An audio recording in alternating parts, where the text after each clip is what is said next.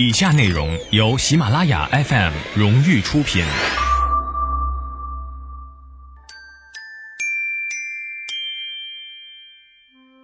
喜马拉雅的各位朋友，大家好，我是于丹。最近呢，有很多家长都在问一个问题，说于老师啊，你的节目要上线了，那能不能先跟我们说说，小孩到底多大适合学国学呀？有的家长说，我从孩子很小的时候就给他念，他记住记不住，我先熏陶一下，这是不是没用啊？有时候说孩子都到中学了，功课很紧张，再学国学是不是额外的负担呢？有时候说孩子是只记只背，不用理解吗？还是说理解沟通了以后效果更好啊？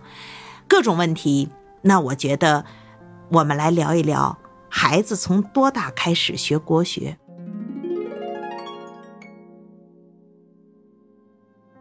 一个观点，我认为国学是一种价值认同，而不简单是一种知识。我们现在说多大开始学，往往指的是国学知识。但如果从价值认同来讲，当孩子出生到一个家里，他就耳濡目染，在接受着这种价值观。比如说，孩子一两岁学说话的时候，他就会看见。他的爸爸妈妈怎么对待爷爷奶奶？比如说，爷爷奶奶不小心把小孩磕了碰了，孩子哇哇哭的时候，大人能不能鼓励孩子？你自己走好了，下次不摔呀？还是说，奶奶就踢椅子腿儿，说他绊了我们宝宝了，我们打他？或者是爸爸妈妈就跟奶奶急了，你怎么看的孩子？这些也是国学呀。再比如说，孩子到两三岁的时候，他是不是应该自个儿吃饭？掉了饭粒儿，他是不是应该捡起来吃了？他是不是能够不剩饭？谁知盘中餐，粒粒皆辛苦，这也是国学呀！别光以为这是诗歌。再比如说，到三四岁，碎了花瓶，做了错事儿，小孩能说对不起吗？什么叫仁义礼智信呢？一个孩子能为自己的行为买单，知耻近乎勇，这也是国学呀。也就是说，别认为国学就是背《弟子规》《三字经》，就是背唐诗宋词。行为中的国学，能多早就多早，这是一种观念，这是一个人的价值认同。第二个观点就是知识性的国学，如果从小学的话，其实家长的亲子阅读陪伴成长是最好的教育方式。也就是说，能不能让家长跟着孩子共同成长呢？这种学习可以是趣味性的，不见得都得是系统的，不见得都得是让孩子上兴趣班儿。家长有兴趣会是孩子最好的老师。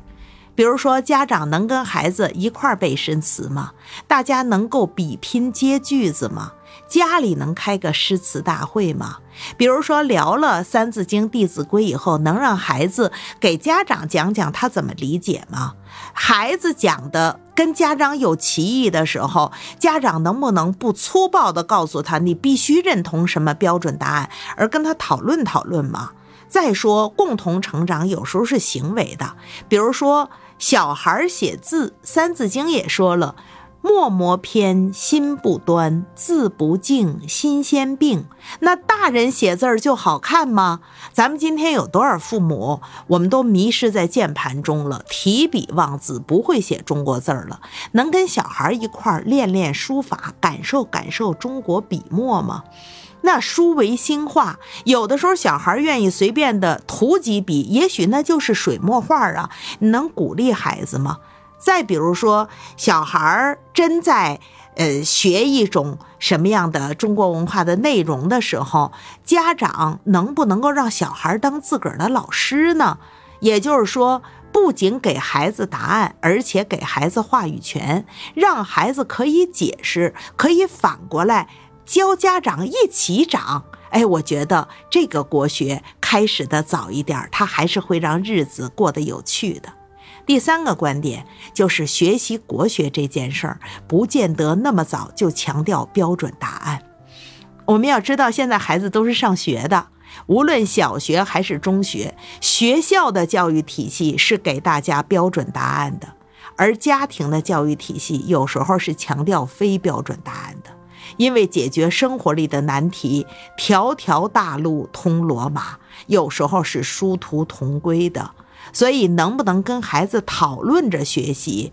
那让孩子觉得在家可以商量学习这件事儿，人有乐趣、有好奇心、有民主的探讨气氛，比标准答案重要的多。很大程度上，我有时候跟我的孩子说，标准答案是老师的事儿。但非标准答案是家长的事儿，能够这么去学的话，早点儿晚点儿家长都不用焦虑。国学可能会变成一种生活方式进入我们的生活。当然，关于孩子多大学哲学、学国学，这都需要探讨。如果大家愿意的话，六月三十号周五晚上八点钟，我会在喜马拉雅等您一起聊聊这个话题。六月三十号周五，也是我的节目正式上线的时间。我会跟更多的家长聊一聊，在家教门风中，怎么样跟孩子共同成长。孩子受着中国智慧的引领，我们家长难道就不需要调整自己，不需要去接受这些知识吗？所以。怎么样过好假期？怎么样学好国学？怎么样跟着孩子共同成长？六月三十号晚上八点到十点，我愿意跟您一起探讨这些有意思的话题。